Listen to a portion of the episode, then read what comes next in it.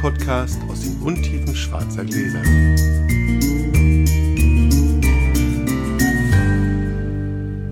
Hallo Sascha. Hallo Felix. Premiere im Blindflug. Das allererste Mal. Wir haben einen Werbepartner und ich muss es dir gar nicht verschweigen. Weil, ich, weil ich es schon weiß. Weil du es schon weißt. das weil stimmt. wir uns heute gegenseitig einen Wein vom Werbepartner einschenken, was natürlich nur deswegen geht, weil der Werbepartner gleich ein ganzes Anbaugebiet ist. Und ich würde sagen, wir sprechen mal schnell die Werbung ein. Unser heutiger Werbepartner ist das Weinanbaugebiet Franken. Franken, Silvaner Heimat seit 1659. Franken ist in vielerlei Hinsicht ein besonderes Weinanbaugebiet. Es gründet auf der Trias, hat dadurch scharf abgegrenzte Gesteinsformationen von Keuper, Muschelkalk und Buntsandstein, die den Weinen ein klar schmeckbares Profil geben. Es hat den höchsten Silvaner-Anteil aller Anbaugebiete und produziert Weine, nicht nur aus Silvaner, die hervorragende Speisenbegleiter abgeben. Gerade zu den Festtagen ist Franken ein Paradies für neugierige Weinfreunde. Mehr darüber erfahrt ihr heute im Blindflug. Das war die Werbung und jetzt startet das Podcast. Ach, das ist schön, wenn man mal dabei ist, wenn die Werbung mit reingeht. Freue ich mich total. Schön. Da machen wir noch mal eine, kurzen, eine kurze Einleitung zu, weil das jetzt sonst eventuell so wirkt, als hätten wir hier eine bezahlte Redaktion und deswegen würden wir die ganze Zeit über Franken reden. Nein. Ich habe schon vor zwei Jahren angekündigt, dass ich mal was über Franken erzählen wollte. Ich habe mal über ein anderes Weinanbaugebiet oder über das Marketing und die Kommunikation eines anderen Weinanbaugebiets ein bisschen gelästert. Welches das ist, sagen wir deswegen heute natürlich nicht. Und da habe ich gesagt, dass ich zum Beispiel mit Franken ganz spannende und ganz andere Erlebnisse Du magst gehabt Franken. habe. Und daran sind die nicht ganz unschuldig. Und wie das so und ich gekommen verstehe ist, das. das. Also da kann ich auch noch was. Ne? Also wie das so gekommen ist, wollte ich eh schon immer erzählen. Und du hattest auch schon eine Geschichte über Franken, die du seit einiger Zeit vor dir herschiebst. Und da war es natürlich logisch, Das dass wir sagen, dann bündeln wir das doch alles. Das heißt Ja. also, der Inhalt hier ist nicht in irgendeiner Form vom Werbepartner beeinflusst. Weil aber vielleicht so der ein oder andere fränkische Winzer mal nachhört, was, wir, was die da von der Weinwerbung mit seiner Kohle hier jetzt gemacht haben, erklären wir vielleicht noch mal kurz, was wir hier machen. Wir schenken uns Wein ein. In, schwarze Gläser. Wir fangen an mit einem kleinen Würfel. Da würfeln wir aus, wer damit anfängt, den Wein für den anderen einzugießen. Genau, vorher geht derjenige beim äh, Rausgehen zur Küche sozusagen schnell in den Nebenraum, schließt die Tür und sagt, was es ist. Wir haben hier Funkmikros, deswegen könnt ihr das dann alle hören. Derjenige, der ihn eingeschenkt bekommt, aber nicht. Und die Idee ist immer die gleiche. Ich versuche Felix einen Wein einzuschenken, bei dem ich glaube, dass er ihm schmeckt und mir schmeckt. Und bei Felix andersrum genau das Gleiche. Weil wir wollen uns nicht veräppeln, veralbern oder verarschen, sondern wir wollen zusammen gerne einen guten Tropfen Wein trinken. Und weil es langweilig ist, Leuten beim Verkosten zuzuhören, muss derjenige, der eingeschenkt hat, einen Schwank aus seinem Leben, in diesem Fall aus seinem Frankenleben, erzählen, meinem der andere Leben, in Ruhe verkostet und vor allem auch verkostet mit dem Hintergrund oder vor dem Hintergrund, mag ich das oder mag ich das nicht und nicht so sehr den Rateaspekt in den Vordergrund stellen. So, das war die Erklärung und ich würfel mal los, wer hier heute anfängt. Ich würfel Oh, sechs. es ist immer das Gleiche. Ich glaube aber, das ist schon irgendwie hier. Geschummelt? Eine geschummelte, eine geschummelte Sache. Oh, Ja, siehst du, du gleichst doch aus. Drei, Ja, siehst du? Dann vier. darfst du sogar anfangen. Mei, echt mit Zu früh gemeckert, mein Ja, Lieber. mein, ist immer so. Wenn man, wenn man mal meckert, hat man auf jeden Fall verkackt. Ich mache heute auf, weil ich das ganz spannend fand und in blind noch mal viel spannender ähm, und ich es auch selber noch nicht so getrunken habe, ein bisschen alten Silvaner. Wir machen auf, und zwar anders als sonst, dreimal 2004. Und ich bin sehr gespannt, wie sich das darstellt und Felix auch rauskriegt, was es ist und ob es auch dreimal Silvaner ist. Lassen wir uns überraschen. So, wir machen das jetzt mal anders. Links, Mitte, rechts. Krieg ich jetzt drei Weine. Na, Okay, Premieren über Premieren. jawohl. Jetzt muss ich natürlich, Links, Mitte, rechts. muss ich mit den kleinen Gläsern leben. Ja, Ja. so viele große haben wir nicht. Links, Mitte, rechts. Spektakulär. Aber bei so vielen Gläsern können wir wenigstens mal dann auch einfach mal zweihändig anstoßen. Warte, warte. Und warum machen wir das so? weil ich da Lust drauf hatte. Ja, bin gespannt. Man muss natürlich für diejenigen, die uns noch nie gehört haben, dazu sagen, dass es hier auch keine Spucknäpfe gibt. Genau. Weil Ja. sonst könnte man da ja irgendwie was versuchen zu gucken, wegen was das für eine Farbe oder so. Wir trinken aus schwarzen Gläsern. Deswegen, aber ich werde die dann nicht unbedingt alle austrinken, sonst kann ich meine Geschichte noch nicht mehr erzählen. Ja, leg du mal los. Ja, ich, nehme, ich muss aber kommen, ich muss auch einmal kurz. Klar, einmal auch kurz. Okay. So, wir haben uns beide kurz angetrunken, äh, also reingetrunken und reingerochen und reingetrunken. Du machst jetzt noch mal ein bisschen in Ruhe weiter. Und ich erzähle, warum deine Liebe zu Franken auch ein bisschen meine Liebe zu Franken geworden ist. Jawohl. Obwohl ich mit dem Silvaner, der da unten hauptsächlich vorkommt, erst ein bisschen Gefremdelt hast. Gefremdelt, kann man, ja, gefremdelt, Ja, kann man ist, so gefremdelt ist in Ordnung, das stimmt. Aber da habe ich ja von dir tatsächlich was gelernt und bin da inzwischen durchaus ähm, mehr als aufnahmebereit und ähm, finde es auch zum Teil wirklich sehr schön. Und das auch, obwohl das hier unser Werbepartner ist. Also das hat damit wenig zu tun, sondern es macht Spaß. Und wie meine Liebe zu Franken jetzt ähm, zustande gekommen ist und er sich ausgeweitet hat, das ist quasi eine kleine Geschichte. Wir sind auf unserem, auf unserem Champagner-Trip in, runter in Richtung ähm, Spanien, um da sozusagen äh, zusammen naja, Urlaub zu machen, so ein bisschen Arbeiten. auch zu arbeiten, genau, haben wir auch unseren ersten Zwischenstopp in Franken gemacht. Genau. Also Champagner-Trip nach Spanien heißt, wir sind über die Champagner nach Spanien gefahren. das muss man vielleicht dazu Stimmt, wir waren nicht die ganze Zeit voll mit Champagner auf dem Trip, das wär, klingt auch so ein bisschen fast. Und dabei waren wir in Franken und hatten erst, haben erst einen Weingut besucht, Hans Wirsching. Und Ja. da war ich schon, also das war schon wirklich ziemlich cool, weil das war eine, eine, eine Online-Probe, die wir da mit, ähm, mit, mit, mit, die wir begleiten haben. durften, wo wir Darf quasi die in der- einzigen Gäste waren, die einzigen. Darf man in der Folge Lasst uns feiern nachhören? Das ist schon ist noch gar Das nicht so lange her. her. Genau. Und danach trafen wir den Gebietsverantwortlichen für die, heißt das so, Weinwerbung Franken? Nee, den Kommunikationschef Oh, der Weinwerbung. Franken. Der, der, der Chef der Weinwerbung Franken ist noch jemand anders. Aber den sieht man nicht, wie sich das gehört. Wenn der Kommunikationschef einen guten Job macht, Stimmt, siehst du den anderen nicht, weil siehst du, dann die Kommunikation schon- dem Kommunikationschef überlässt. Der war so gut, dass ich ihn gleich mal zum Chef gemacht habe. Ist ja auch nicht das Allerschlimmste.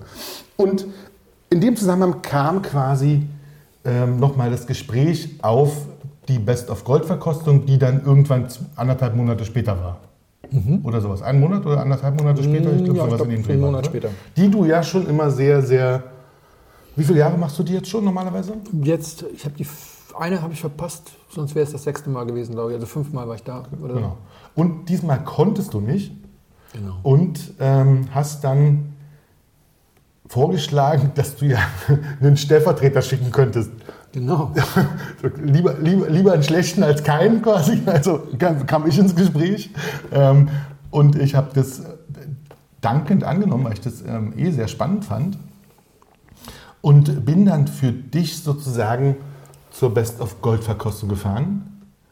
Das ist ähm, die Verkostung der Weinregion Franken, bei der sie die besten Weine ihrer Region küren. Und zwar aus allen Rebsorten, also ziemlich allen Rebsorten, die sie anbauen. In zehn Kategorien. In zehn genau. Kategorien. Ähm, und das ist, also, man muss das mal, also ich, ich reiß das mal so ein bisschen an.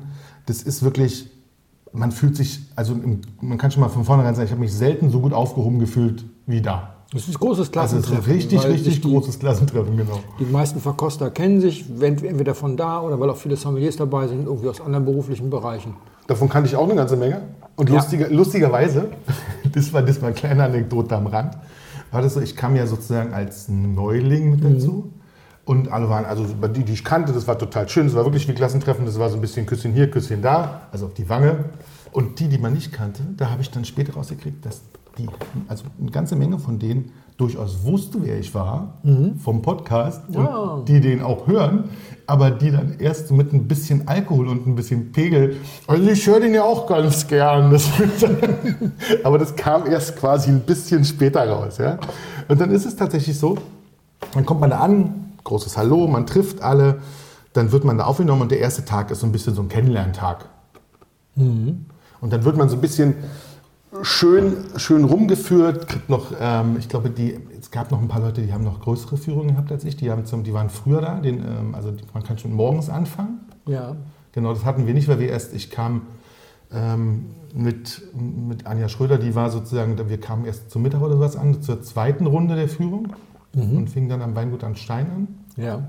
mit einer fantastischen Führung durch die Weinberge, mit einer super Erklärung. Die Winzer, also drei Winzer waren dabei, mit einer tollen Erklärung durch die Berge durch, wie das alles ist mit den Lagen, hoch, mit einer tollen Verkostung. Mit dem schönen Blick über die Main gab es fantastische Weine zu verkosten. Und das war schon sehr schön. Das hat man sich, also es war wirklich wie so ein, wirklich wie so ein Klassentreffen. Und dann gab es abends ähm, die nächste Verkostung mit Gala-Dinner. Die geben sich also wirklich, die, also ehrlicherweise geben die sich, dass sie sich so viel Mühe geben und das so wertschätzen, dass die, dass die Leute kommen und ihre Weine verkosten. Da war ich überrascht, dass es so wirklich so professionell und so, so gut ist und auch so eine Wertschätzung hat für die Verkoster. Es ist im Prinzip, ich habe ja mal eine Weile Marketing gemacht und es, es gibt immer den, gab immer den Spruch, die billigste Anzeige, die du als Firma schalten kannst, Hm. ist die Stellenanzeige. Die sind etwas günstiger als die Formatanzeigen, weswegen gute Marketingabteilungen auch immer die Gestaltung der Stellenanzeigen nicht der Personalabteilung überlassen haben, sondern gesagt haben, die machen wir. Ihr könnt gerne mit euren Jobspecs Ja, da okay, rein, ja. weil man quasi zwei Fliegen mit einer Klappe schlägt. Und Andreas Göpfert ist so ein Typ, der, glaube ich, auch so denkt, dass er sagt, weißt du was, ich kann jetzt ewig lang versuchen, die Leute davon zu überzeugen. Jetzt habe ich sie aber alle hier, dann fahre ich doch lieber mal hier auf, anstatt dass ich jetzt in 17 Städte, wo die alle herkommen, fahre Hm. Das und stimmt. da dann irgendwelche Veranstaltungen machen und mich über No-Shows ärgere. Hier sind sie alle mal da. Und zweite Sache ist ja auch, die Arbeit wird nicht vergütet. Gütet, genau, es gibt kein Geld. Weil der, der äh, Träger des Ganzen ist der Freistaat Bayern über die Weinkontrolle und so weiter und so weiter. Ach ja, das ist ja Und Bayern. ähm, das müsst, da müsstest du die Jurorenstellen, Stellen, glaube ich, europaweit ausschreiben, wenn Oh. du das bezahlst. Also ich nehme an, das ist auch der ganz praktische Ja. Grund, warum man, das, warum man das nicht macht, ähm, weil du dann den kleinen Dienstweg nicht mehr so hast. Aber das ist eine Mutmaßung. Aber auf jeden Fall wissen die schon, dass sie sagen, jetzt haben wir sie alle mal hier, jetzt geben wir auch Gas. Das machen sie echt gut. Und das haben sie dann wirklich Gas gegen Abend. Beim ersten Abend gab es ein geiles Essen, geiles Dinner. Und auch immer Hand in Hand mit dem VDP, denn den ersten das Abend stimmt. gestaltet immer der VDP. Ja. Ähm, gab es wirklich gutes Essen auf dem ähm, Weingut Julspital, mitten in der Stadt. Ja, ist das Julspital, genau. Das, Ja. genau. Wunderbar, so ein altes, so ein altes Riesen. Also kann man auch, wenn man mal da ist, lohnt sich das wirklich, das mal anzuschauen. Mitten in der Stadt und dann eine unglaubliche, na, fast wie ein Festungswall, also fast wie eine Festung. Ja. Oder es ist, Ja.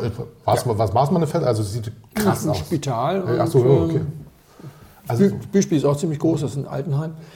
Also die Spitäler sind schon beeindruckend, ja. Aber der Hofkeller ist noch krasser und, und die Keller sind ja auch so krass. Ja, Da waren wir leider nicht drin, weil wir haben gegessen und getrunken Mhm. und davon auch, darf man das sagen, gar nicht so wenig? Also, Ja, das ist, das das ähm, ist okay, oder? wenn, wenn Soms Freizeit haben. Wenn sonst Freizeit haben.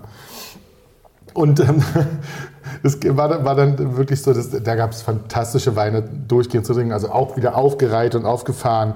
Ähm, alles, was Rang und Namen hatte und was Spaß macht. Und dann hatte irgendwann die, die Kellermeisterin nochmal, weil es tatsächlich keinen Blubber gab, sch- sprang die nochmal schnell los, als alle draußen standen und dann irgendwer rief, dann ist gar kein Blubber da. Und dann sprang sie nochmal los und holte aus dem Keller nochmal drei Flaschen unterschiedlichen Sprudel. Ähm, Da war wirklich, es war Halligalli und wirklich wunderbares Fest. Ein fantastisches Fest. Und am Abend, dann ging es am Abend danach noch weiter. Wir hatten dann nochmal eine Einladung auf das Weingut am Stein, bei dem so ein Sommerfest war. So ein ganz großes. Es ist ziemlich berühmt ja, mit Musik und mit Musik und dran. Tanz und allem drum und dran. Und man sitzt, das fand ich unglaublich schön. Also fand ich wirklich, man sitzt halt, also die, die bauen das alles mitten in den Weinbergen auf. Also die Sitze und Stühle und sowas sind zwischen den, also im Haupthaus, aber dann zwischen den Reben und da sind sonst, das war jetzt ja immer noch Corona schon ein bisschen die freiere Zeit sozusagen, also nicht mehr alles ganz hart. Ähm, aber sonst sind da wohl noch, noch viele tausend Leute mehr. Ja? Ja. Ähm, und es war jetzt aber auch schon relativ voll und schön. Und dann dieses Sitzen so schön beleuchtet zwischen den Reben und es gibt gutes Essen und guten Wein die ganze Zeit. Das war wirklich, also das war echt schön. Habe ich so noch nie gehabt. Das Wir haben war auch ein Sterne-Restaurant im, im Weingut. Also das heißt, die Küche ist auch wirklich sehr gut. Und Ja. haben ein fantastisches Gästehaus, ein Quader mit äh, Toilette mit Blick über die Stadt. Also es ist, äh, das, ist schon, geil, ja. also das ist schon gastronomisch und touristisch ein Highlight, das Weingut am Stein. Und die Leute sind auch wahnsinnig nett. Oh, der, oh ja, auch der Winzer und seine Frau, die hat jetzt an dem gleichen Tag auch noch Geburtstag. Das heißt, es gab auch noch mal sozusagen ein Geburtstagsschlückchen irgendwann zwischendurch. Also ein fantastischer Abend. Und ähm, Schlafen war dann aber wichtig und ich bin noch nicht so spät, weil am nächsten Tag war angesetzt, und das war klar, auch schon auf dem Plan, eine große, lange und sehr intensive Verkostung.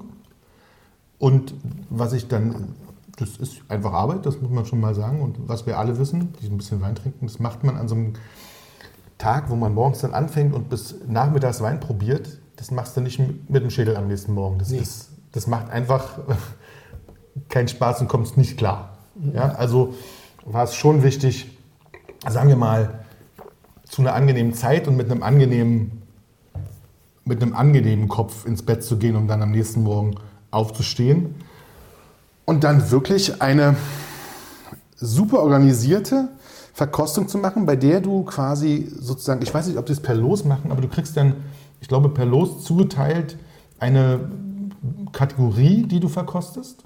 In, dem erst, in der ersten Variante. Ich sag mal so, das ist, so ein, das ist wie so ein Turnierplan bei einer WM, wo du 32 Genau. Titel, damit man dann sicher ins Ziel kommt. Es ist so, dass am Ende gibt es Paten, die auf der Bühne die Preise präsentieren. Und diese Paten sollen aus der Kategorie, die sie präsentieren, alles probiert haben. Da das Teilnehmerfeld aber relativ groß ist, werden einige Sachen, äh, zum Beispiel Silvaner, äh, die Gutsweine oder die, ne, also Silvaner bis 12,5 Alkohol, werden in zwei Gruppen aufgeteilt, weil das kannst du nicht am Stück. Und das heißt, derjenige, der das dann präsentiert, der soll dann am Nachmittag möglichst am Vormittag die eine, am Nachmittag die andere. Ähm, deswegen ist das nicht gelost. Das ist äh, so ein kompliziertes System, nachdem das, wenn du, wenn du einen Paten in deiner Gruppe hast und Ja. du hast an jedem Tisch einen Paten, dann ist der eigentlich mehr oder weniger derjenige, der bestimmt, was du morgens äh, trinkst und nachmittags trinkst und so weiter. Aber es ist mehr oder weniger zufällig. Aber ich musste, also wir mussten einmal wechseln, aber ich hatte bei der ganzen Nummer, ich hatte viel Glück. Sehr viel. Ich hatte, es ist jetzt auch unfair, das kann man so nicht sagen. Ich, doch, ich sage das mal, ich hatte das Glück, ich ähm, musste keine Domina verkosten und auch kein, ähm, keine Gutsweine. Was heißt Glück, die waren, es waren auch alles gute Weine, aber ich musste, ich hatte wirklich, durfte in der obersten Kategorie einmal Silvaner und einmal Riesling. Ich hab, wir mussten einmal changen, weil es nicht anders ging, sozusagen. Und das aber wirklich in einer Verkosterrunde, auch das runder Tisch. Ähm, sechs Leute waren wir in der Runde. Ähm, das ist, bei der ersten Runde sind sechs, dann machst du die ersten Weine durch. Das sind wirklich auch viele. Sehr viele waren es. Waren es 40 in der ersten Runde oder sowas? Ja, Also eventuell sogar 30. manchmal ein bisschen mehr, je nachdem, was Ja. du hast. Also die, die süß haben, haben ein bisschen weniger, weil es Genau. ein bisschen anstrengender ist. Die, die jetzt die Basisweine haben, haben, glaube ich, ein paar mehr. Wir hatten so, das, die, das war, aber das war wirklich viel und es war hochkonzentriert. Alle haben ihren Job wirklich extrem ernst genommen und ähm, es wurde sich ausgetauscht, aber es war kein, ähm, wir nähern uns an, sondern hatte jeder seine Stimme und es war wirklich dann ein Annähern an den Wein, das ich hochprofessionell und sehr, sehr auf Augenhöhe fand. Ja? Also jeder wurde gehört, jeder hat auch wirklich mitgesprochen, egal wo er herkam, wie er, wie er drauf war. Merkst du natürlich wie bei allem, es gibt Leute, die sind ähm, gewandter und ähm, auch beim Verkosten wortgewaltiger. Ich hatte vor zwei Jahren mal erzählt, dass ich auch mal in einer Gruppe war, wo einer so dominant war, dass dann eine Frau dann eben tatsächlich sehr still wurde und kaum noch was gesagt hat. Also das, man kann auch Pech haben. Aber Ja. wenn man Glück hat, dann ist es eine sehr runde, eine sehr lustige Runde, in der offen ausgetauscht wird. Und dann Hatten, genau, hatten wir auch und hat, es hat wirklich viel Spaß gemacht. Und dann kostet es durch, näherst dich an und dann schickst du irgendwann, schickst du quasi weiter, Wei- ähm, schickst du deine besten Weine weiter. Ja, und dann Ja. ist die erste Runde vorbei und dann ähm, wechselt, dann ist Mittag, dann ist schon Mittag und dann wechselt es nochmal und geht nochmal bis drei, vier. Und äh, wir hatten jetzt sozusagen das Pech, war es jetzt nicht wirklich, andere Weine zu verkosten und konnten jetzt nicht nochmal weitergehen mit den Weinen und konnten sozusagen aus der ersten Runde den Sieger küren, sondern haben dann aus einer Auswahl von anderen sozusagen daraus dann den Sieger gekürt. Ähm, da ist ein, sehr, ist ein sehr guter Sieger bei rausgekommen, das war, überhaupt kein, das war überhaupt nicht die Sache. Aber ich hätte es tatsächlich auch spannend gefunden, sozusagen dieses einmal durchzumachen, aber Ja. war nicht möglich, weil die Gruppe, was, was du gesagt hast, die Gruppe war so groß, das war, mussten sie einfach schieben, dass es passt. Ja. Ähm, war aber auch kein Problem. Und dann machst du, wie gesagt, in der zweiten Gruppe aus den Siegern der ersten Gruppe, also am Nachmittag, machst du aus den Siegern der ersten Gruppe dann den Endsieger. Und das machen sie dann auch wieder abends mit einer, mit einer schönen Verleihung, Ja. mit gutem Essen dabei. Da kriegst du nochmal dann zum Essen die Siegerweine serviert. Auch das sehr schön gemacht, also wirklich in einer schönen Choreografie. Und mit, immer mit dem Paten dazu, der dann auf die Bühne geht und ja, und die Weine nochmal präsentiert, ein bisschen was dazu sagt. Dann gibt es, wie bei immer, gibt's eine, eine kleine Trophäe und einen Winzer, der sich sehr freut. Die freuen sich darüber wirklich. Auch das ist schön zu sehen, finde ich. Das Ja. ist, dass es ähm, also eine Preisverleihung ist, den die Winzer auch, also und ein Preis ist, den die Winzer auch annehmen und mögen und auch, glaube ich, für wichtig halten. Die VDP-Winzer stellen die, ich glaube, knappe Mehrheit der, der, der Sieger so, sozusagen, äh, weil sie so zahlreich teilnehmen. Genau, so zahlreich teilnehmen, ja, das also, also ja, ich glaube, den Hossauer hält, glaube ich, den Rekord, was, weil er fast immer die Süßweine ge- gewinnt. Das, aber die sind alle mit dabei. Also das, das ist schon ja, eine hohe Wertschätzung. Schätzung, Also Fürst ist, glaube ich, nicht mehr dabei. Als ich das erste Mal da war, hat sein Hunsrück nur den zweiten Platz gemacht. Ah, uh, das geht natürlich gar nicht. Ja, ist schon, natürlich, dann fragt, man, fragt er sich wahrscheinlich, ob das das richtige Format ist, wenn er dann gegen Pop verliert. Pop war ein guter Spätburgunder, sehr gut, aber natürlich in der offenen Verkostung bist du dann schon irgendwie ein bisschen erschrocken und denkst, hm, das ist dann vielleicht so, wenn du dich dann doch mit den beiden Flaschen einschließt und sie über den ganzen Abend trinkst, Dann dann, würde vielleicht doch der Hunsrück dann nochmal, ja, ja, dann gibt es noch andere, die, die sagen, meine Weine kommen in so einer Verkostung immer zu kurz und die das nicht sagen, weil sie beleidigt sind, sondern weil sie Es gibt auch Weine, die bei Verkostung, Weine, die genau, die einfach nicht funktionieren. Die, nicht genau, funktionieren. das ist, so- ich finde das auch gar nicht schlimm. Das kann man, das, Ja. wenn man das weiß, ist das okay und das ist auch keine Geringschätzung dieser ganzen Veranstaltung, glaube ich dann. Ja, und dann ist das eine wirklich ähm, nette Sache und am nächsten Tag, auch da nochmal, ist das nicht gleich vorbei, auch am nächsten Tag wird sich nochmal rührend um einen gekümmert.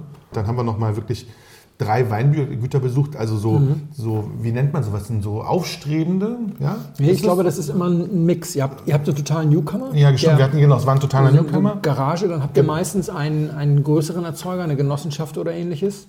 Ist eigentlich auch immer dabei. Stimmt. Und dann häufig so. Achso, das stimmt, ja, ja. Dann hätten wir noch oder genau, so, so einen alteingesessenen. Ähm, das war alles total schön. Da waren auch wirklich ähm, überraschend war, das, war, das hatte ich dir jetzt schon erzählt, ähm, der überraschendste Wein an dieser Nummer war ein Domina Rosé. Ja, das habe ich schon gehört. Genau. Der ist inzwischen, davon habe ich mir ein paar Flaschen besorgt, die sind ausgetrunken. Das sind so, das waren nicht, also das war so lecker, dass man das, also es, ich glaube, der, der Winzer hat es erzählt, ähm, Domina Rosé gab es bis jetzt irgendwie viermal oder sowas. Also öfter hat noch niemand sowas gemacht.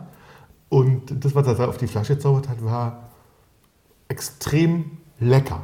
Also jetzt kein großer Wein, aber es war ein extrem leckerer Rosé, der sich super gut weggetrunken hat. Und für eine Domina, also auch wirklich. Ja, wobei, da muss ich da jetzt einmal ganz kurz reingrätschen. Domina ist, weil ich habe natürlich schon Domina da verkostet, ist natürlich keine, ist kein Cabernet und ist kein Spätburgunder. Aber, aber Mhm. kann man Dom- auch sehr gut anstellen. Domina ist kein Dornfelder. Ja, also wo du wirklich wundervoll bringen musst, damit es gut wird. Domina ist eine Rebsorte, die eigentlich ihre Berechtigung hat, weil sie dir relativ mühelos ermöglicht, Sonne in Flaschen in, in einem Anbaugebiet Mhm. Das zu machen, das im Übrigen im Jahresmittel noch zwei Grad kälter, kälter ist als die Pfalz. Also wir haben jetzt, die Daten, die man hat, sind natürlich alles ein bisschen vor Klimawandel, aber das, das, die Jahresdurchschnittstemperatur in Franken liegt bei 9 und die in der Pfalz bei 11 Grad. Also es ist schon echt ein Zacken kühler. Und dann, deswegen ist ja auch so wenig Rotwein da, bis dann mal jemand was Neues gezüchtet hat, was man da ordentlich machen kann.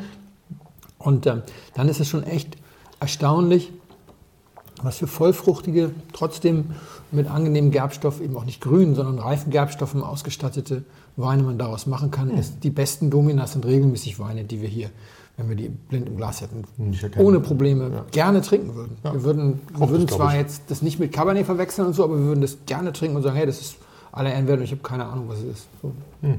Und, und da bin ich, da gehe ich, ja, ja. Also das hatten wir, auch- wir standen auf dem Berg und dann, es gab ja abends den Abend davor schon Domina. Mhm. Ähm, also das kann man, also es ist nichts, was man tatsächlich jetzt irgendwie von Jedes- der Bettkante stößt, sozusagen. Ja, jedes, jedes Jahr, selbst so in warmen Jahren wie 18 oder so, jedes Jahr kommen da ein paar Weine ins Glas, wo du denkst so, what? What?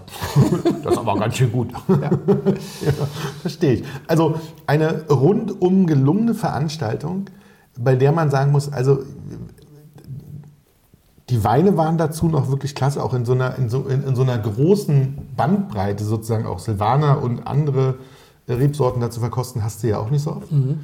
Und doch da schmeckst du nochmal wirklich dich schön rein und kriegst nochmal so ein bisschen so ein, so ein, so ein neues Gespür für Silvaner. Also ich jedenfalls, weil das halt, also die paar Male, die ich bei dir Silvaner getrunken habe oder dann selber mal irgendwann Silvaner hatte zwischendurch, den ich gut fand, da war das nochmal schön und dann ist es auch so, dass, dann, dass du dann, wenn du gute Weine im Glas hast und dann wirst du so, dann bist du so herzlich gern gesehen, ja, das lässt dann wirklich auch die, die innere, die innere äh, Harmonie und das dieses Gefühl zu dieser Region wirklich stark wachsen. Also das ist, ich habe da, wenn ich an Franken denke, kann ich das nachvollziehen, dass du es gut findest. Ich habe da ein ganz warmes Bauchgefühl, ehrlicherweise. Das ist so, Ja. wenn du so nett, wenn du, wenn du so nett behandelt wirst und dann noch so gute Weine kriegst, ja, dann ist das also mehr Aber trotzdem habt gut. ihr euch gegen mich verschworen. Das Ah. hast du doch mit dem Göpferl ausgeheckt hier, das mit den drei Gläsern. Das ist ja, das stimmt. So, Herr Buchmann, sagen Sie doch mal, wir haben doch halt gerade eben in der Werbung erzählt, irgendwie klar abgrenzbare Geschmacksprofile. Dann sagen Sie doch mal, was ist der Käuper, was ist der Buntsandstein und was ist der Muschelkalk? Nee?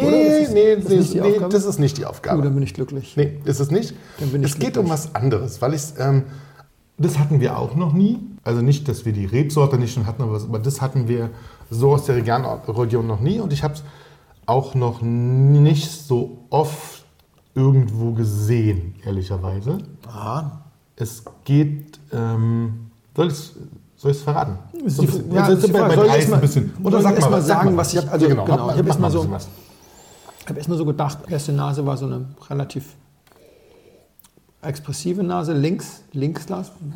Und dann so ein bisschen probiert, war in der Nase so Rebsorten typisch Silvaner, fand ich. Und am Gaumen dann sehr vollfruchtig tropisch. Das stimmt. Äh, sehr reif. Und äh, das kann man vielleicht auch nochmal sagen, Silvaner hat sehr viel gemein mit, mit äh, Sauvignon Blanc an der Stelle. Also das Sauvignon Blanc, auch, das kippt dann einfach so, wenn du in die, in die besondere Reife gehst. Ne? Also aus, aus grüner Paprika beim Sauvignon Blanc und, und so wird dann auf einmal Maracuja und so. Ne? Also das, das, das wird ja von, von sehr harsch auf einmal zu sehr, hat auch äh, dann Probleme mit dem Alkohol. Beim, beim Silvaner ist es auch so, die können dann manchmal auch binnen weniger Tage um viel Alkohol explodieren. Allerdings mag ich auch die alkoholstarken tropischen Silvaner gerne. Äh, Wörsching macht zum Beispiel häufiger mal solche durchaus, auch in nicht super duper warmen Jahren. Also in warmen Jahren kannst du es irgendwann an bestimmten Ecken auch aber nicht vermeiden. Aber das wurde dann so ein bisschen tropisch und das Quatsch, nicht ein bisschen tropisch, das wurde sehr, also das, das hat dann sehr vollfruchtig, das geht fast in Richtung NIM 2. ja, Aber es ist trotzdem gut. Also ich, sehr gut, Ja, mag, gefällt mir gut. Ist aber, das ist aber ein ziemlich schwerer Wein, fand ich. das stimmt. Der, Und, ja. ich, und ich mache mal rechts weiter, Mittel lassen wir nochmal. Und ich mache mal rechts weiter. Rechts war am Anfang fürchterlich unruhig, hatte auch noch einen ganzen Schwung Kohlensäure, fand ich. Also bitzelte so ein bisschen und schwenkte sich weg und wurde, also so, dass ich erst dachte, oh, über, über rechts kann ich gar nicht so viel sagen, weil das ist ein ganz ungünstiger Zeitpunkt für den Wein, wurde aber dann besser. Hat jetzt eine angenehme Frische, ist aber auch mittlerweile deutlich schwerer geworden. Also dieser Ja. erste unruhige Kohlensäureton, der hat den Wein viel leichter, heller erscheinen lassen. Der hat, wenn du so willst, nachgedunkelt. Und Die Farbe ist von, von weiß auf rot nachgedunkelt. Bild- Schwarze Gläser könnte sein. ja, ja. Und in der Mitte, Ja. da hatte ich so das ja, frischeste, jüngste, aber dabei gar nicht so, auf den ersten Schluck gar nicht so Silvaner-typische äh, Empfinden. Das stellte sich dann aber ein. Bei der Nase fand ich, die Nase fand ich nicht so Silvaner-typisch zum Anfang. Also ich Ja. habe ihn da Erinnerung, der war Am der, Anfang von der, Nase, der, der untypischste von allen beiden. Also, Ich fand also ihn generell, generell am Anfang nicht so wahnsinnig typisch jetzt. Äh, ist er in der Nase, finde ich immer noch nicht so wahnsinnig typisch, weil er sehr fruchtig ist und zwar auch sehr orangig. So. Also das riecht Ja, ja, fast, als wäre da ein bisschen Orangensaft drin. Am Gaumen eine angenehme Frucht. Äh, Wenn du mich jetzt nageln, festnageln würdest, würde ich sagen, das ist vielleicht der mit dem geringsten Alkohol. Die anderen beiden sind, glaube ich, schwerer. Ja, schöne Weine. Schöne Weine und Was für eine Rebsorte? ich würde jetzt sagen, wir haben dreimal Silvaner im Glas. Das stimmt. Wir haben dreimal Silvaner im Glas, richtig? Aber bei dem ersten war ich am Anfang erstmal unsicher. Wegen, wegen dieser extremen Reife, weil es wächst in Franken auch sehr schön das Sauvignon Blanc. Und wenn du dann so ein Jahr wie 18 hast, dann kann das auch mal gar nicht grüngrasig, sondern auch mal nach Maracuja schmecken. Also, ja, dann hatte ich die Idee, ob das vielleicht die drei Gesteinsformationen sein soll. Und dann bin ich ins Schwitzen gekommen, weil das hätte ich nicht erkannt. Nee, wegen dieser Überreife. Das hätten wir aber auch nicht gemacht. Bin ich beruhigt. da- nee. Gut. Also, So, erklär mal, was muss ich erraten? Oder was muss ich so, sagen? also ich, was wir ja wissen, Susan, du kennst dich in der Region viel besser aus als ich. Ja. Also musste ich mir ein bisschen Hilfe holen. und wollte dir was Gutes einschenken. Ich habe zwar noch zwei Silvaner im Kühlschrank, äh, im, im Lager zu liegen, aber die kennst du. Ja. ja. Das macht also nicht viel Sinn. Also brauchte ich Hilfe und habe dann Andreas Göpfer angeschrieben. Er sagt, pass mal auf, ich stelle mir das und das vor und hast du da eine Idee? Und dann hat er mir eine Liste zusammengeschrieben mit mehreren Positionen, ja, die in Frage kommen würden von mehreren Weingütern. Ja. Und beim Durchschauen dieser Liste fiel mir etwas auf, was, ich, was man schön zusammenpacken konnte und ich so auch nicht getrunken, noch nicht getrunken habe. Das hat er gar nicht beim Rausgucken so richtig gesehen, aber es war was, was, was mir da ins Auge stach, wo ich dachte, ach cool, guck mal, das mache ich. Das mache ich und das probiere ich, weil das hatte ich aus der Region noch nicht. Und gealtertes Franken habe ich nicht so oft. Ja. Ja? Ja. Also dachte ich, mache ich das. Mache ich und gucken wir mal, ob Franken schön und gut und elegant, also elegant, also Ja. würdevoll altern kann. Altern kann. Und ich finde, kann's. Ja, vor allem entwickelt es kaum Alterungstöne. Ja, fand ich auch. Ja. Also ich hätte jetzt bei dem einen oder anderen gedacht, okay, warmes Jahr, könnte sogar noch 18 sein. Ja. Ja, Ich hol's mal. Mach mal. Ja, ich hol's mal, weil es drei Flaschen sind, hol ich's mal.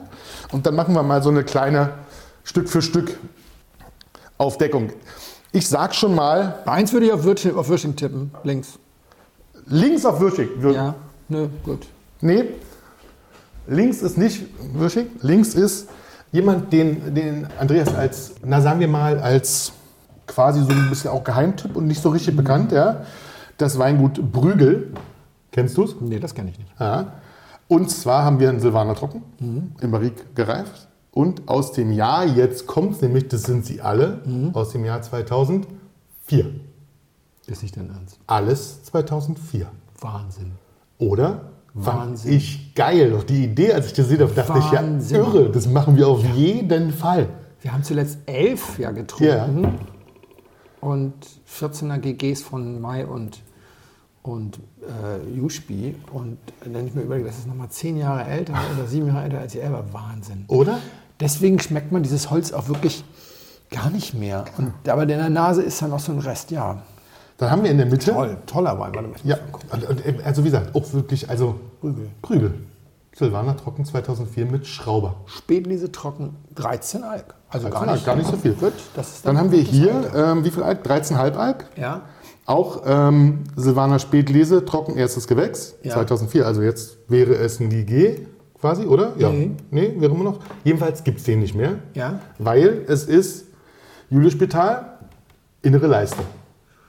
wäre erste Lage. Wäre Damals gab es die erste Lage noch nicht. Das Genau. Ah, okay. Ah, ja, okay. Jedenfalls auch im Wein, den es so nicht mehr gibt. Es gibt Aha. noch ein bisschen Warum? was sozusagen. Also die innere Leiste gibt es nicht mehr als, als erstes Gewächs. Ach so, okay. Das haben sie irgendwo eingegliedert sozusagen. Ah, ja, also diese okay. innere Leiste gibt es nicht mehr. Ja, ja. Genau. Auch großartig. Mitte. Sehr gut. Und rechts Hans Wirsching. Jetzt Rechtswürsching. Genau. Okay. Ippenhöfer, Kro- Kronsberg, Silvaner, Spätlese Trocken, 13,5 Alkohol, auch 2004. Spektakulär. Spektakulär, oder? Ja, Dachte ich mir beim, beim Gucken schon, dachte ich, ach, das wird uns auf jeden Fall Spaß machen. Und ehrlicherweise sind die Weine besser, als ich erwartet habe mit 2,4. Den Kronsberg ist, ist der 2,4 ist der erste Jahrgang, den ich privat als privater Weinfreund bei Wirsching gekauft habe. Den habe ich mal gehabt. Den habe ich also schon mal getrunken vor. Dass ich das nicht erkannt habe, ist eigentlich schwach, oder? Ey, komm, ist gerade erst mal 15 Jahre her, das Mal Ehrlich, das, ist, das könnte man doch wirklich im Kopf behalten, oder? War das eine schöne Ja, Idee? super. Sensationell. eine schöne Idee, oder? Sensationell. Und auch auch. vielen Dank an die Winzer, dass sie das rausgerückt haben. Oh, toll. Finde ich auch. Damit müssen wir irgendwas machen mit den angebrochenen Flaschen. Da müssen wir irgendwie noch Leute begeistern. Prima. Kommen wir, einmal stoßen wir nochmal an hier. Dankeschön. Aufgealtertes Franken. Wir trinken einen Wein namens Granit, ein Weißwein aus 2018 vom Weingut Castell. Es ist ein gemischter Satz und äh, was genau erkläre ich dann nachher. Bitte schön, Sascha. Dankeschön. Zum Wohl. Auch hier für die, die uns das erste Mal hören. Die exakt richtige Temperatur zu erwischen, ist immer ein bisschen schwierig, denn normalerweise hätte ich diesen Wein vor einer Viertelstunde aus dem Kühlschrank geholt. Ja. Aber dann hättest du natürlich gesehen, was es ist. Also der muss natürlich im Kühlschrank bleiben, solange Sascha da hinten in der Küche rumwirkt und einschenkt. Deswegen Mache ich jetzt ein dir bisschen, langsam. wärmer. Und äh, ich muss hier sowieso noch mal schnell mein iPad aufklappen, weil ich habe mir zwei, drei Notizen gemacht zum Thema.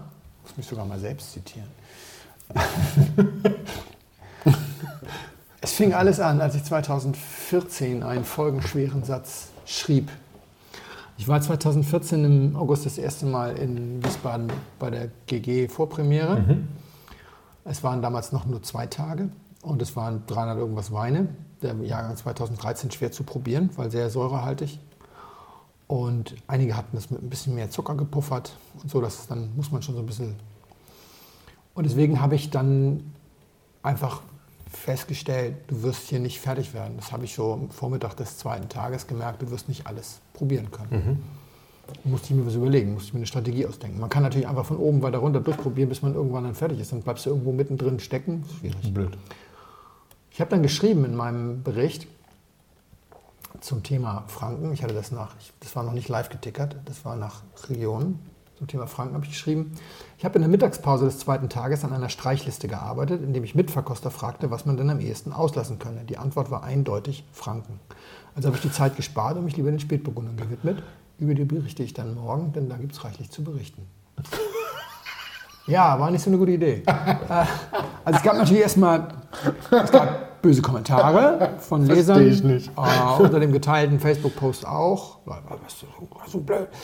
Dabei ist es ja eigentlich was völlig Normales, weil das ist dieses klassische Thema, ein Tod musst du sterben. Ja, ich kann ja nun mal nicht alles probieren. Ich kann jetzt wirklich einfach sinnlos irgendwie runterprobieren und dann höre ich halt mitten in der Pfalz auf oder sowas, weil die Zeit schade, um ist. Ja, oder ich sage, nee, ich passe das so an. Aber das der, Satz, aber der Satzbau war halt schön. Es hat auch in, in äh, Franken für Furore gesorgt. Ich hörte dann nach ein halbes Jahr später oder was, hörte ich einen Podcast von Christoph Raffelt, der damals, glaube ich, der Einzige war, der über Wein gepodcastet hat. Und der hatte da irgend so einen Regierungsheini im, im mhm. Interview. Ja? Hermann Mengler, der Regierung, also damals war es für mich ein Regierungsheini, mit dem er da diskutierte und dann sprach er auch irgendwie und sagte, ja, ja, und wenn man dann so, so liest, die dann da, so, so Menschen in Wiesbaden sagen, ja, Franken brauchst du gar nicht zu probieren, die haben einfach den Silvaner nicht verstanden, sagt er dann irgendwie so. ja, oh, krass. Also muss dazu sagen, Hermann ist, also wir sind auch mittlerweile per Du, er ist sowieso mit jedem per Du, weil er ein total lockerer Typ ist, ist also der äh, Weinfachberater im Regierungsbezirk Unterfranken. Das klingt so, als würde er jemandem Wein verkaufen. Er ist die Schnittstelle von dem Träger zu den Winzern. Also der, Bezirk Unterfranken ist ja der Träger der Weinkontrolle und, und, der, und der Qualitätsweinprüfung und, und, und. Und er ist quasi Berater für die Winzer auch hinsichtlich, wie das Dienstleistungszentrum ländlicher Raum und Co., die sagen, ihr solltet mal dieses pflanzen und jenes machen und dieses tun und jenes. Und er ist eine Institution. Aber so ja, nicht er, nur ein bisschen. Ne? nicht nur ein bisschen, aber weil er sich vom Saulus zum Paulus gewandelt hat. Ich glaube, das kann man auch mal so sagen. Er hört das bestimmt, aber muss, da muss er durch. Wenn du dich mit Richard Österreicher zum Beispiel unterhältst, ja dann sagt er, das hat früher so viele Diskussionen gegeben mit, mit Mengler. Irgendwie so von wegen, er mit Chardonnay und dann Holzfass und unfiltriert und so. Und dann, er war auf eine AP-Nummer durchaus irgendwie angewiesen, mhm. weil wenn du in dieses sehr appellationshörige Frankreich zum Beispiel mal exportieren willst, dann kannst du nicht als, als Landwein Main ja. dein Chardonnay da abliefern. Dann sagen die was, mhm. vor allem damals vor 15 Jahren gab es ja auch noch keine Orange-Geschichten und so, da war das ja kein manchmal Gütesiegel, wenn das abgestiftet wurde, sondern war es einfach immer schlecht. Und ewig lange Diskussion. Auf der anderen Seite, wenn du mit, mit Leuten sprichst, die etwas später angefangen haben, Melanie Stumpf-Kröger hat mir mal erzählt, die machen einen ganz tollen fränkischen gemischten Satz, den hatten wir irgendwie so mal in Erwägung gezogen und gesagt, ach nee, nicht. Und dann hat Hermann aber gesagt, mach das mal. Und dann hat ihr Bruder Matthias, der den, der den Wein macht, gesagt, es ist doch, das wird doch, das wird doch nichts, da kriegt keine AP-Nummer und so weiter. Und da hat angeblich, also ich, zitiere das immer so, Hermann gesagt, pass auf, ihr pflanzt und ich besorge die AP-Nummer. und, und dann auch Maischegärung. Du kannst in Franken als einzigen Bundesland oder als einzigen Weinanbaugebiet in Deutschland kannst du für einen nicht ganz klaren Maischevergorenen Silvaner eine AP-Nummer kriegen. Sämtliche Genossenschaften in Franken machen schon seit teilweise seit 2008 Orange Wines und so weiter und ungeschwefelt und alle möglichen lustigen Sachen kannst du mal. Du kriegst jetzt nicht für alles eine AP-Nummer, aber den, den, enormen, den enormen Fortschritt und die enorme Experimentierfreudigkeit, die geht da eben Hand in Hand. Mhm. Deswegen wird wahrscheinlich dann ja auch beim nächsten Mal für solche Weine eine eigene Kategorie mhm. bei Best of Gold eingeführt. Und dann fliegt vielleicht irgendwas eher Traditionelles raus. Aber zurück. Also mir war klar, so mache ich das nicht nochmal mit. Ja, also von nun an bitte Hände an die Hosennaht und montags morgens als erstes bitte Franken. Denn, was, ich, was ich aber nicht wusste, ist, wie sehr das Thema in Franken war. Denn rechtzeitig vor Wiesbaden 2015 kriegte ich dann eine Nachricht von einem Winzer, den ich nicht kannte, der hieß Rudolf May. Und er, ja, du lachst, der war gerade in VDP aufgenommen worden. Franken-Insider kannten den, aber außerhalb Frankens, hm, na, also klar, heute ist es eine, eines der Zugpferde im Gebiet. Ja. Und er schrieb mich an und sagte, Herr Bodenmann, ich würde Ihnen gerne mal ein paar Weine schicken und so. Und dann habe ich gesagt, ach Mensch, das ist doch super, ich muss mich sowieso jetzt mal Trainings trinken für ja. Für Wiesbaden habe ich auch eine Geschichte drüber geschrieben, über Trainingstrinken mit so ein paar Sachen, die mir Winzer, VDP-Winzer in der Zwischenzeit geschickt hatten. Dann habe ich mich damit so ein bisschen beschäftigt und da habe ich dann aber hinterher auch mal so von ihm gehört, ja, da war schon auch im VDP mal ein Thema, dieser Satz und so. Und dann, wie fängt man denn so jemanden mal ein?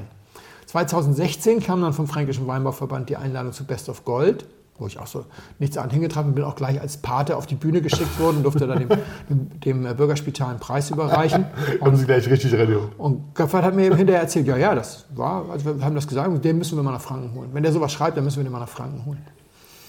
Und 2018 gab es dann einen ersten Moderationsauftrag. Da habe ich für die Ethos Franken Gruppe was mhm. gemacht. Was, äh, Kann ich mich daran erinnern? Ja, genau. Du hast, hast du nicht fotografiert? Nee, ja, du, ja, du hast doch. fotografiert. Ja weil die wollten eigentlich ein Advertorial buchen im Blog und ich verkaufe keine Blogbeiträge. Und dann habe ich gesagt, aber schick mal das, was ist denn das, worum geht das denn? Und dann fand ich diese Ethos-Geschichte spannend mhm. und habe ich trotzdem was geschrieben darüber. Und dann äh, sagte er, was machen wir jetzt mit dem gesparten Geld? Also ich mache doch eine Verkostung in Berlin, die organisiere ich dir und dafür darfst du mich dann auch bezahlen. Das, da habe ich kein, keine ethischen Bedenken mit. Und dann, so kam das dann. Und später ging es dann auch auf der Prowein weiter. Ich habe jetzt auf den letzten Prowein, so sie dann stattgefunden haben, immer was für die Franken moderiert mhm. und äh, durfte dann natürlich auch ein bisschen was Besonderes vorstellen. Wir haben auch eine Orange-Verkostung gemacht, aber auch andere Sachen. Und so bin ich zum Fan geworden. Ich bin aber auf die Art und Weise auch an den Trop mit den Granaten geführt worden. Ja? Also was ich so alles trinken durfte in der Zeit. Ja. Achso, da kam auch der VDP kam auch noch und lud mich zu seinem Niederfall ein. Die haben so einen speziellen Erntedank. Das ist ein ganz fantastisches Format, weil die sich dann in einer Lage irgendwo treffen, also in einem Dorf, in irgendeinem Weingut. Und dann geht es um die Lage und da sind nur die Winzer dabei, die dort begütert sind. Und ähm, das ist dann so eine Art Kollegenprobe mit Presseanschluss. Das ist ungefähr okay. so Hälfte, Hälfte Presse und, und, okay, äh, cool. und Winzer. Und da wird dann sehr intensiv diskutiert, sehr offen gesprochen und so. Das macht, äh, das bringt dir einfach am meisten, weil cut the bullshit. Ja, Keiner ja. fängt an zu bullshitten, wenn er eigentlich zu den Kollegen spricht. Ja, ja da, wird, da, wird, nur echter Tacheles äh, gesprochen. So wurde ich dann zum äh, Fan und außerdem schlägt mein Herz sowieso für Underdogs. Ja? Und, und Franken ist ein Underdog. Das sieht ein Blinder mit dem Krückstock. Und äh, das liegt vor allem an Problemen, für die sie nichts können. Hm. Über die können wir ja mal kurz reden. Ja? Das erste, Silvana ist, das können wir gar nicht oft genug sagen, ein unglaublich guter Speisenbegleiter. Hm. Bei Best of Gold sind, anders als bei anderen Wettbewerben, in der Regel die Hälfte mindestens der Juroren Sommeliers. Weil Sommeliers, gerade in der offenen äh, Menübegleitung, ganz oft auf Silvana zurückgreifen weil Riesling passt nicht so gut, müssen wir nicht schon wieder wiederholen, da haben wir schon drüber. Ja. Und weil es ist heimisch. Die wollen halt insbesondere hier in Berlin, die wollen ja alle gerne deutschen Wein ausschenken. Die ja, haben es nicht so mit Übersee und Co. Und da ist der Silvaner einfach ein echtes Ass im Ärmel. Aber wir Deutschen, wir sagen zwar gerne, weißt du, wir nehmen so einen Wein, ich kann jetzt auch mal anfangen zu probieren hier. Ich habe hier ein bisschen Wein wärmer werden lassen. Ich habe ihn ja. aber vorhin schon mal kurz probiert. Hm ja, hier so ganz schön so. Aber also, das ist ganz klar, der braucht Essen. Das ist, das ist ein Essensbegleiter, der braucht Essen. Und dann bewerten wir ihn aber trotzdem als Solo-Wein. wir trinken alles immer solo. Ja. Deswegen schneidet der Riesling bei uns auch immer so gut ab. Ja. Wenn du das mit anderen Ländern vergleichst, die Franzosen beispielsweise mit zum Beispiel ihrem Muscadet Sully, der noch nicht mal besonders teuer wird, kaufst du eine gute Flasche für 8 Euro heutzutage. Ja. Eine besonders gute für 12 und bei 20 ist Schluss. Es sei denn, es kommt irgendwie so ein ganz schräger Freakstoff mit 300 Flaschenauflage. Ja, die trinken vor dem Essen irgendwie ihren kleinen Pastis. Und dann ist das Nationalsport das irgendwie zu Austern und Co. Wir denken immer, die trinken alle Champagner dazu. Das stimmt manchmal auch Champagner, aber, aber nicht sind, immer. Das sind eher so die Feuerwehrfeste, wo Austern ja. mit Champagner gepaart werden. Und dann irgendwie diesen Muscadet und wenn dann der Fisch abgeräumt ist oder die, die, die Krustentiere oder sowas, dann ist auch sofort Schluss mit dem Wein. Die, der wird nur dagegen gematcht. Der hat einen klaren Auftrag und als solches wird er gewürdigt verehrt. Ja. Da sagt keiner, ja, kann man nicht so gut hinterher weiter trinken. Macht ja auch keiner. Macht ja auch keiner. genau. Aber wir Deutschen, super Essensbegleiter, aber ich hätte gern was, was ich den ganzen Abend trinken kann. Ist, äh, auch wenn der Riesling dann zu, zum Essen nicht so gut passt, weil er den zarten Fisch doch mit seiner Frucht sehr überdeckt. Wurscht. Egal, kann ich vorher und hinterher trinken. Ist gut. Ich nehme kein Aperitif, ich nehme gleich schon mal ein Glas Riesling. Da können die nichts für. Schön. Und zum Zweiten muss ich noch eine Anekdote erzählen dazu. Die ist auch so typisch. Das tut mir immer so in der Seele weh. 2018 hat mich, äh, kurz nach dieser Ethos-Verkostung, hat mich äh, Ilona Scholl angeschrieben. Ilona äh, und ihr Lebensgefährte Max Strohe machen in Berlin das Restaurant Toulouse-Lautrec. Max ist relativ bekannt, weil er äh, sehr regelmäßig Tim Melzer den Hintern versohlt. Ich glaube, er hat alle seine Auftritte bei Kitchen Impossible gewonnen als einziger oder sowas. Ist ein sehr, sehr, sehr, sehr, sehr guter Koch. Und er war der erste Küchenchef im Parkstern. Da habe ich ihn kennengelernt. Also er war bei Damian hier in Weißensee in meiner Stammkneipe. Na, Kneipe ist es nicht. Und hat sich, dann, hat sich dann selbstständig gemacht mit seiner Lebensgefährtin und die haben echt Klimmzüge am Brotkasten gemacht. Die haben das wirklich alles mit Bordmitteln und so weiter. Und dann sch- schrieb sie, ach, 2018 war das, da hatten sie schon den Stern, aber waren immer noch klamm. Wir wissen ja, dass du ein riesen Silvaner-Fan bist. Und wir haben, ich hoffe, ich darf das jetzt zitieren, das ist ja uralt. Äh, Und wir haben jetzt einen neuen und phänomenalen Gang auf der Karte. Kalbsbries, Kalbsbries leicht scharf durch eine wochenlang fermentierte XO-Soße mit Erbsenholunder und ein bisschen cremig und könnten uns dazu unglaublich gut einen Silvaner vorstellen. Einen, der etwas rauchig ist, Zug hat, das Bries stemmt und die Erbsen nicht mit einer zu tropischen Frucht überlagert und einer, der ein tolles Preis-Leistungs-Verhältnis hat. Habe ich hier dazu geschrieben, ja, Markus Schmachtenberger. Rückverschnitt mit einer kleinen Partie Maische vergorenem Silvaner, bisschen Holz, etwas Gerbstoff, toller Essenswein. Ja. Und viel Nachholbedarf, was Berlin angeht, hat er mir nämlich bei der Berlin-Präsentation gesagt. Daher preislich bestimmt flexibel. Wenn man in ein Sterne-Restaurant reinkommen will, macht man da eventuell immer Kompromisse. Ja, das stimmt. Das habe ich hier nicht geschrieben, sondern Anmerkung von mir. Und ein netter Kerl. Soll ich mal einen Kontakt herstellen? Hab den Kontakt hergestellt, hat den Wein geschickt. Sie sagte, bam, passt wunderbar. Ja. War er dann also im Toulouse-Lautrec. Zwei Jahre später, glaube ich, 20, ja, letztes Jahr, treffe ich ihn wieder, unterhalten wir uns über alles Mögliche. Sagt er, ich bin übrigens aus dem Toulouse-Lautrec rausgeflogen. Also echt, wieso? Er sagt, ja, Ilona hat sogar angerufen. Es war, er sagte, es täte ihr in der Seele weh und es wär, würde wirklich nicht an den Wein liegen, die sind super. Aber sie sagt, wenn du nicht in der Menübegleitung bist, dann drehen wir hier keine Flasche davon, weil unbekanntes fränkisches Weingut, da kann ich den Leuten noch so sehr erzählen, das ist ein Newcomer oder, ne, und Ja. er ist ja auch biozertifiziert und Ethos-Gruppe und so, kannst du knicken. Du wirst ersetzt durch reiner Sauer. Es blutet mir das Herz, aber leider ist so. Ja, scheiße. Das würde dir in anderen Regionen nicht passieren. Hm. Ja, die anderen, in anderen Regionen, die sind so Newcomer-freundlich, also nicht die Region sind, sondern Die Leute, die essen und trinken gehen. wenn du dir anguckst, wie sie den Knewitz hier in 0, nix irgendwie von 0 auf 100 geschoben haben in Berlin, ja, mit Ja, ja. sehr guten Wein, sehr netter Typ, aber Ja, ja, nichts wissen- super ja, genau, Besonderes. genau, ja, also der wir, hat auch ein paar besondere Weine gemacht, Chardonnay und so, aber, Ja, ja. aber ich würde, habe zwischendurch den Eindruck gehabt, die Hälfte seines Liter Rieslings wird in Berliner Gastronomiebetrieben ausgeschenkt, so ungefähr. Ne? ähm, auf der anderen Seite, äh, Tobias Hembergers Petnat beispielsweise, also Schmachtenberger macht sensationelle Weine. Wir saßen hier ja am Freitag bei mir bei meiner Probe und ich wollte euch zum Rausschmiss noch einen Elver Silvaner von Max Müller 1 kredenzen. Hat gekocht. Mist. Und auf die Nachricht, dass der kocht, sagt Paul Truschkowski hier, naja, Silvaner aber eh kein Mensch. Ja. Und ich so denke so, boah, derselbe Paul, der mir damals als Petnat was ganz Neues war, Tobias Hembergers Silvaner Petnat einschenkte und sagte, das ist übrigens im Moment der beste Petnat, den es in Deutschland gibt. Wir haben sie gerade alle durchprobiert. Ja, was ist denn das, was ist Ja, denn das hier für, ja, ja. für ein Frankenrassismus? Ja, ja, ja. also so, Ja. dass man das dann selber erst, erst so denkt. Ne? Erst als Ludwig Knoll am Stein, also der von dir eben zitierte, seinen Petnat gemacht hat, den ich, das möge mir Familie Stein verzeihen, bei weitem nicht so gut finde wie den von Tobias Hemberger. Da wurde dann mal so ein bisschen drüber geredet. Ökologischer Landbau Kremer war schon früher dabei, aber das ist jetzt sehr in Der ist auch in mal Nische. ausverkauft von Stein, der Petnat. Genau, in 0, nix. 0,6. Weg. Und äh, dieser Frankenrassismus, ja, der, der ist so gängig. Und da können also die Göpferts dieser Welt noch so viel die Werbetrommel rühren. Ja. Die können dann noch so strampeln. Und dann werde ich zur Werbetrommel, nenn's Empathie, ja. Auch ohne Geld, aber noch lieber natürlich mit. Mit Geld. Danke, Andreas. Mehr, das letzte Problem erzähle ich dann, wenn wir diesen Wein hier in der Mangel gehabt haben. So. Also, viel frischer als das, was wir davor hatten. Naja, das stimmt. Schon, also schon mal deutlich, ja. Also auch in der, in der Frucht frischer, in der Frucht feiner. Es ist weiß, da bleiben wir schon mal bei. Und ich würde wahrscheinlich sogar bei Silvaner bleiben. Ja, fast. Es ist ganz mehrheitlich Silvaner. Ah, okay, also eine Cuvée. Und dann ist da was ein bisschen drin. Nee, es ist keine Cuvée. sondern es ist ein gemischter Satz. Und das sind dann wieder die Sachen drin, die man dir eigentlich blind nicht einschenken darf. Da ist nämlich noch ein bisschen Muscatella und Traminer drin. Aber es ist schon ganz mehrheitlich Silvaner. Aber dieser kleine, in diesem Fall finde ich den Traminer unauffälliger als den Muscatella. Der Muscatella finde ich, der kommt so ein bisschen durch. Und der macht das Ganze natürlich so ein bisschen exotisch und dann Das stimmt. Ein bisschen exotisch ist es. weiß, ja. weiß man nicht mehr, was es eigentlich Genau. ist. Trinkt sich aber wirklich gut und ist halt extrem. Also jetzt gerade nach den, nach den die, die, Vierer waren kräftiger. Ja? Da ist er jetzt nochmal, der macht es richtig frisch. Und Der zieht nochmal so rein und macht es richtig frisch und hat nochmal so einen richtig schönen guten Zug. Und schmeckt sehr gut. Braucht man Essen zu. Naja. Also, Aber ich trinke. er ist tatsächlich sogar 2018. Ist also gar nicht so leicht. Das Jahr war auch da nicht so ganz einfach. Easy, Ich ja. hole schon mal die Ja. Flasche und dann muss ich dazu eine längere Geschichte erzählen. So gemischter Satz ist ja auch was, man- was man nicht häufig im Glas hat, ehrlicherweise, oder? Ja, Aus vielen Gründen.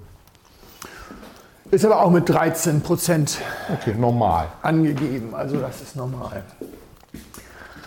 Ich habe den Wein das erste Mal, er heißt Granit und ist von Castell. Also fürstlich Castellsches Domänenamt heißt es, glaube ich, immer noch offiziell, weiß ich aber nicht so genau. Also Castell steht einfach nur so auf dem Fürstlich Etikett. Kastellsches Domänenamt. Genau. genau. Frank. Wir waren bei Castell, weil ich war jetzt bei der Goldenen Rebschere in der, in der Jury, das ist der Preis des Internationalen Silvaner Forums. Und dann haben wir einen kleinen Ausflug gemacht nach der ersten Jury-Sitzung und sind zu Castell gefahren. Und da hat uns dann auch äh, Fürst zu Castell Castell empfangen und hat uns ein bisschen durch seinen Keller geführt. Und danach haben wir dann in der Vinothek den Wein probiert. Ich war total geflasht. Aber er symbolisiert vielleicht auch das größte Problem der Franken. Der Fürst hat uns dann durch die Heiligen Hallen da geführt und wir haben ja schon ein paar Mal gelästert, wenn du mit Wein, also du weißt, ob du mit einem Weingutsbesitzer oder mit einem Winzer äh, sprichst, wenn er durch den eigenen Keller geht und den Lichtschalter nicht findet. Dann, weißt, dann weißt du, ne? also ist jetzt nicht so, dass er vergeblich den Lichtschalter gesucht hätte, aber er hatte aber auch gar keinen großen Hehl draus gemacht, dass er jetzt wahrscheinlich den einen oder anderen Lichtschalter suchen müsste. Also Ja. das ist das äh, Problem. Er hatte das selber dann unten sogar noch erzählt, dass er eigentlich vier Unternehmungen äh, vorsteht. Die haben mit dem, mit dem äh, Schwagergeschlecht oder, oder Cousinsgeschlecht, ich weiß nicht, wie man das, wie man das nennt, ihre Wälder zusammengelegt und bewirtschaften die zusammen. Das sind 4000 Hektar. Okay, das ist eine Menge. Das macht auch im Moment viel Spaß bei den Holzpreisen. Ja, klar. Die haben eine Landwirtschaft mit 560 Hektar, wo er erzählte, das wird von anderthalb Leuten bewirtschaftet. Was? Mit modernen Maschinen kannst du Krass. mit anderthalb Leuten 560 Hektar. Krass. Und das Weingut. Und dann haben sie auch noch mit dem Schwagergeschlecht da die Bank. Ja, die ist auch Und- nicht so klein. Er sagte, naja, also da kommt halt manchmal, wenn der seinen Tag hat, dann kommt da morgens um 8 kommt da der, der Cheflandwirt und da wird was besprochen. Um 9 kommt dann der, der Förster, da wird was besprochen. Um 10 ist dann Peter dran, Peter Geil, der, der Weingutsdirektor. Und um 11 kommt dann der Vorstandsvorsitzende der Bank und der kriegt den Rest des Tages. Ja. Weil die Bank ist 2017 in einen schweren Betrugsfall verwickelt worden. Da hat der Prokurist betrogen und die ganze Bank in Schieflage gebracht. Ist kein Geheimnis, kannst du im Handelsblatt lesen. Die muss, das ist ein Sanierungsfall und du kannst wunderbar mit einer florierenden Bank einen nicht florierenden 4000 Hektar Wald stützen. Umgekehrt ist schwieriger. Ja, ja. Ja? Und deswegen hat der jetzt nicht so viel im Moment mit, Ja, dem, mit dem Weingut am Hut, obwohl das natürlich, und das ist eines der Probleme, Franken ist so mit den, mit den Aushängeschildern. Ne? Denn sie haben halt überwiegend landwirtschaftlich geprägte Erzeuger, sagen wir mal so. Also ein Rudolf May ist nicht böse, wenn man das so sagt. Sein Vater hatte ja noch eine Mischwirtschaft. Ja. Also er hat ja die Landwirtschaft erst abgeschafft. Oder kannst dir auch so ein, so ein Ulrich Luckert oder sowas angucken. Die stellst du dir jetzt alle nicht vor, wie sie in New York in einem Sternenrestaurant stehen und äh, irgendwelchen Menschen Franken erklären. Ja, das. Der, der das am ehesten äh, kann, ist im Zweifelsfall äh, Sebastian Fürst. Sein Vater konnte das auch schon sehr gut, aber die machen halt so wenig Silvaner. Die machen halt vor allem Chardonnay und Pinot. Das nützt also den, den Franken dann nicht so viel. Insofern wäre das schon eine, eine großartige Sache. Und dieser Wein hat mich halt an, an die Weine davor erinnert. Wir, wir waren dann mit dem, mit dem Fürst noch essen in der, in der Gutsschenke. Die kochen auf Sternenniveau, fantastisch. Und er war auch die ganze Zeit bei uns. Und du hast so richtig gemerkt, wie der Mann sich entspannt hat. Der war einfach sehr glücklich, weil es waren ja Peter und Elisabeth da. Und die Leute haben mit ihm nett Smalltalk betrieben. Aber es hat ihn jetzt keiner zu Spontangärung befragt. Und es wollte Ja. auch keiner wissen, äh, wie es denn um die Politik des VDP gerade Ja, gestellt ja. ist. Oder sowas. Man hat mit ihm gesprochen und wenn man eine Fachfrage zum Thema Wein hatte, dann saß rechts irgendwie Elisabeth und links saß, also nicht rechts und links vom Fürst, Ja, das wäre ja ja. komisch, sondern an den anderen Tischenden, sodass man immer jemanden im Griff weiter hatte. Und er hat sich so richtig entspannt. Und irgendwann winkte er dann die Servicekraft ran und sagte, Entschuldigen Sie, ich hätte gern Pilz. Und dann dachte ich so, okay, naja, das ist auch so ein Ausdruck, wo, also da sitzt jetzt gerade die Jury des Internationalen Silvaner-Preises. Er ist der erste Präsident gewesen, der das Internationale Silvaner-Forum hatte und er bestellt erstmal Pilzchen. Ja. Weil wir machen das hier, wir nehmen das hier jetzt alles nicht so wichtig. Die Franken nehmen sich nicht so wichtig und, und, und, und. Nur ich musste an die letzten beiden Weine denken, die wir hier, die ich dir hier im Podcast eingeschenkt habe. Beim letzten Mal hatten wir einen Wein von Lodovico Antinori. Der war ja, hatte ich damals erzählt, in Amerika tätig, Mhm. während sein Bruder die Super Toskana erfand und hat sich wahnsinnig geärgert, dass der toskanische Wein in Italien, in, in Amerika nichts wert war, kam zurück, hat gesagt, den zeige ich's. Ja, ja. Und dann haben die da richtig losgelegt und haben in weniger Jahren den toskanischen Wein auf die weltfeinen Weinkarten gehoben. Der hätte sich in so einer Situation natürlich nie bestellt. Ja, weil, das, weil der, war, der wäre dann mehr so, I'm on a mission. Also so, ne, der ist auf Mission und so. Und, und, und, äh, also so sehr ich jetzt Seinen Pilz gönne, aber da ist natürlich so, jetzt, und das, das Zweite ist, ich habe dir vor zwei Folgen, habe ich dir einen Wein von den Igurens eingeschenkt von Sierra de Cantabria. Und da habe ich dir erzählt, dass die ein paar Feinweine machen und die haben sich ein tolles Weingut gebaut. Und hinterm Weingut hatte ich dir erzählt, haben die eine 1,2 Hektar Parzelle mit wurzelechten Ja, Triphyloxera genau. 80 Prozent die ortsübliche Tempranillo und 20 Prozent so ältere Sorten drin. Dann machen sie einen schönen eigenen Wein draus. Ja, und sowohl der von Antinori als auch der von denen kostet dann 500 Euro. Und hier haben wir das alles auf die Spitze getrieben.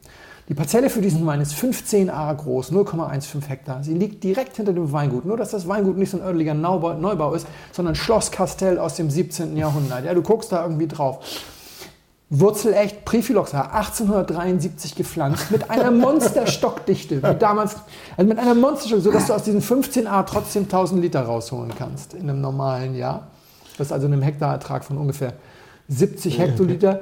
Bei 1873 gepflanzten Reben ist das schon ganz ordentlich. Ne? Und dann wird das geholt, dann wird das 14 Tage auf den Schalen vergoren, weil das ist Wurzelrecht Prephyloxa, die überwiegende Rebsorte Silvaner plus so ein paar historische Traminer. Ja. Also alles genau das Gleiche.